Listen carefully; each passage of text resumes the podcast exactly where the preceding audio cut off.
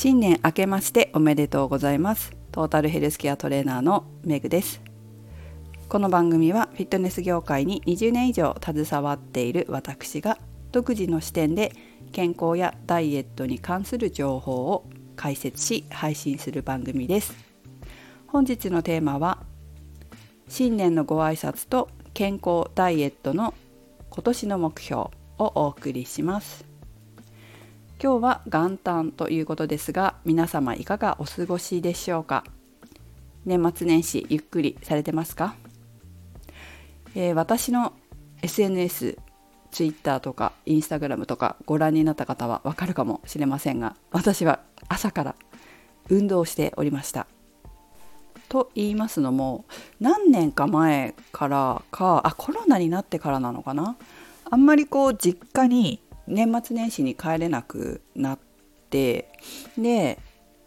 遠出もしなかったので近くのホテルに泊まって年を越すっていう風にしてるんですけど近くっていうのはうちのまああんまりこう遠くに行かない範囲でね、まあ、千葉県だったり横浜神奈川だったり、まあ、その範囲の中でどこかに泊まって過ごすっていう風にしてるんですけど私がやっぱりこういう仕事をしているのでできるだけフィットネスがついているところにしてるんですよ、まあ、ジムがついてるホテルにしているんですね。で、まあ、31に運動して1日に運動してって2日する時もあるんですけど今回は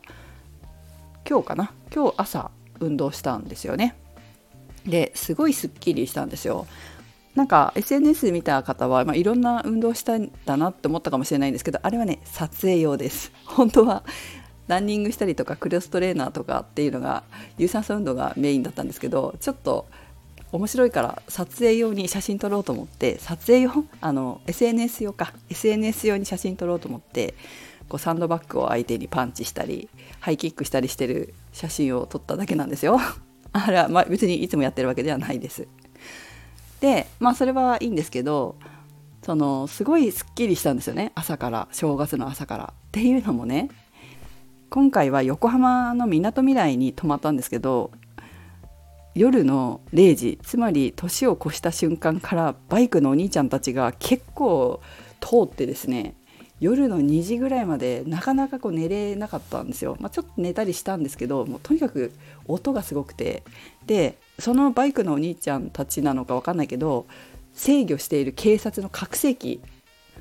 なんか止まりなさいかなんか言ってるのか分かんないけどその拡声器の音もすごくていやおまわりさんうるさいよと思いながらそんな風に夜を過ごして結局2時半2時過ぎぐらいからちゃんと寝れて朝の5 7時半か7時半にお腹が空いて起きるんですけどなんとなくこう寝足りないなっていう感じだったんですよね。それと同時に31日の食事が結構脂っこくて朝は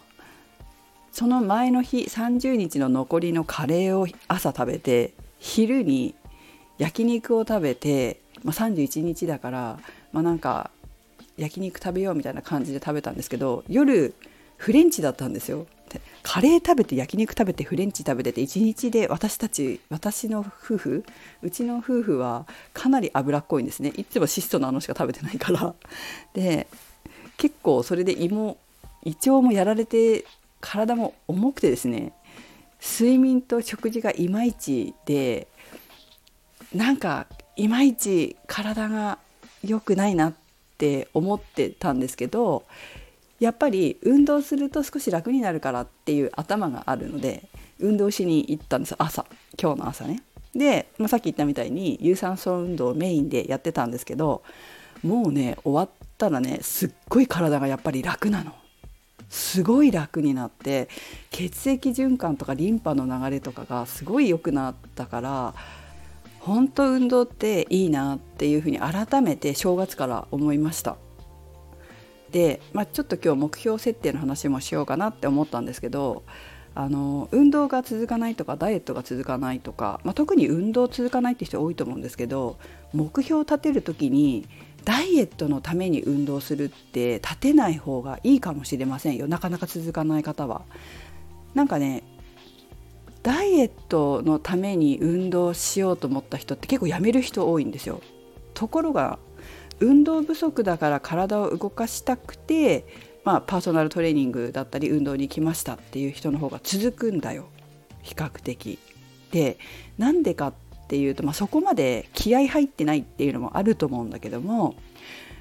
体を動かして得られる効果って体重が減るっていうだけじゃなくてさっきの私みたいに体が楽になるとか気持ちがいいとかそういうこともあるんですよね。でそういうプラスの感覚気持ちがいい体を動かすと楽になるそっちにフォーカスした方が続くんですよ人って。きついものにはやっぱ続かないからそうじゃなくてそういうなんかデメリットに感じるような目標の意図意図っていうかなその運動を続ける目的意図っていうのをこうイメージするものがきついとか苦しいものだったら続かなくなっちゃうからそのイメージするものを気持ちがいいとか楽しいとかそういう自分にとってポジティブな感情を思い起こしてくれるような目的や意図で目標を立てた方がいいと思います。いつも言うんだけどやっぱ続けるっていうのがすごい大事なんだけど苦しい目標は続かないんだよねだから皆さんも是非こう自分の感情が喜ぶポジティブな意図や目的を持って目標を作った方がいいかもしれませんね。イメージできるものそういうポジティブな感情をイメージできるもの感覚とかでもいいと思うんだけどそういう目標を作った方がいいかもしれません。そのためにやっぱポジティブな感覚を体験するっていうのは大事ですよね。うんそうね。だから体験しないと分かんないんだよねやってみないと。でその一回どっか運動しに行って合わなかったな自分にはきつかったなって思ったらそこでちょっとへこまないで自分に合う先生探すとかジムを探すとかここだったら私続けられて気持ちがよくってこういうことだったらできるな続けていけるな気持ちよくていいな続けたいと思えるなっていう経験をするまでちょっと諦めないで自分に合うものを探してもらいたいなと思います。あと食事もそうですよね。無理して続かないようなダイエット方法をしないこと。本当に食事とかも合ってる合ってるというか体にとって喜ぶような食事法だと続けられるんですよ。続けられてかつ痩せてくっていう方法ってあるのでその時だけダイエットの時だけやるんじゃなくてこれ前から何回も話してると思うんですけどダイエット専用の食事で終わったらやめたくなるようなのではなくて本当に食習慣を変える健康的な食習慣に変える。そしてその食事は習慣化させなきゃいけないから絶対に無理のないもの。無理なく続けられてなんか体が喜んでてすごくやりやすい。やってる本人も辛くないそういう食事法っていうのも絶対あるはずなんですよ。私がやっぱり教えてる食事っていうのはそういう方法なんですよね。だからみんな続くし無理ないからそのまま続けていけるみたいなんですよ。でずっとキープしてるよって言われることもよくあるので、まあ、キープできるっていうことは無理がないっていうことだから無理がなくて体が喜んでるからできるわけでそういうダイエットの食事方法っていうのもこう、まあ、健康にも絶対にいいと思うのでその方が体が喜ぶような食事や運動っていうのを皆さんに選んでいただきたいなというふうに思います。ということで何かあの皆さんの今年の目標設定の際に参考になればいいかなと思ってお話をしてみました。是非無理のない